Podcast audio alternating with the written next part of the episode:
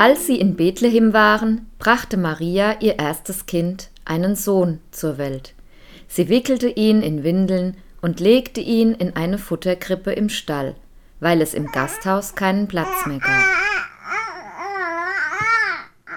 Ich denke, die Menschheit hat es oft dann angelegt, in solchen schwierigen Momenten manchmal körperlich ganz schnell zu reagieren. Geburt braucht einen geschützten Raum, dass vielleicht dann die Geburt auch sehr schnell ablaufen muss und gerne in der Nacht. Das ist auch klassisch, dass der Schutz der Nachtintimität eine Rolle spielt. Hebamme Uli Hensch ist also gar nicht so verwundert über die sehr kurze Schilderung des Evangelisten Lukas, bei der man den Eindruck bekommen könnte, Maria hat ihren Sohn so nebenbei zur Welt gebracht.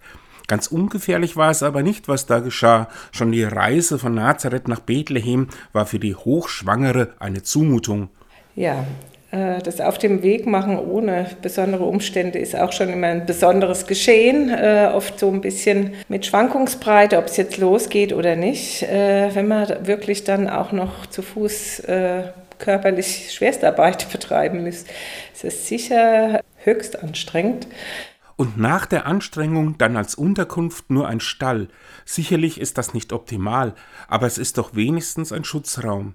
Den braucht es dringend, sagt die Hebamme. Und außerdem. Das Vertrauen, dass man das schafft, das ist bei jeder Geburt ein ganz großes Bewegmoment oder äh, ist für jede Frau auch während der Geburt ein Hoch und Tief. Äh, ist oft ein Verzweiflungsmoment dabei, dass man sagt, ich gebe auf. Ich meine, die Maria hat es dann geschafft. Dieser äh, Stall war eher unwirtlich, hygienisch, Katastrophe, aber äh, der Mensch will überleben und er tut es ja auch schon seit Jahrtausenden und auch zu Zeiten, an denen keine Hygienestandards und Narkosemittel zur Verfügung standen. Letztlich, sagt Hensch, ist jede Geburt auch etwas ganz Archaisches. Es gibt eben ja auch dann doch viel, was einfach passiert, die Abläufe, die äh, biologisch so eingespielt sind, dass doch mit hoher Erfolgsquote und mit hohem guten Geschehen dann das Ganze stattfindet. Und auch wenn wir nichts Konkretes über die Abläufe der Geburt im Stall von Bethlehem wissen, sicher ist doch, dass Maria laut Evangelist Lukas nicht alleine war. Der Josef, der als vertraute Person einfach Begleiter war, ihr vielleicht auch eben psychischen Halt gegeben hat, sie gestützt hat, der dann das Kind mit begrüßt hat.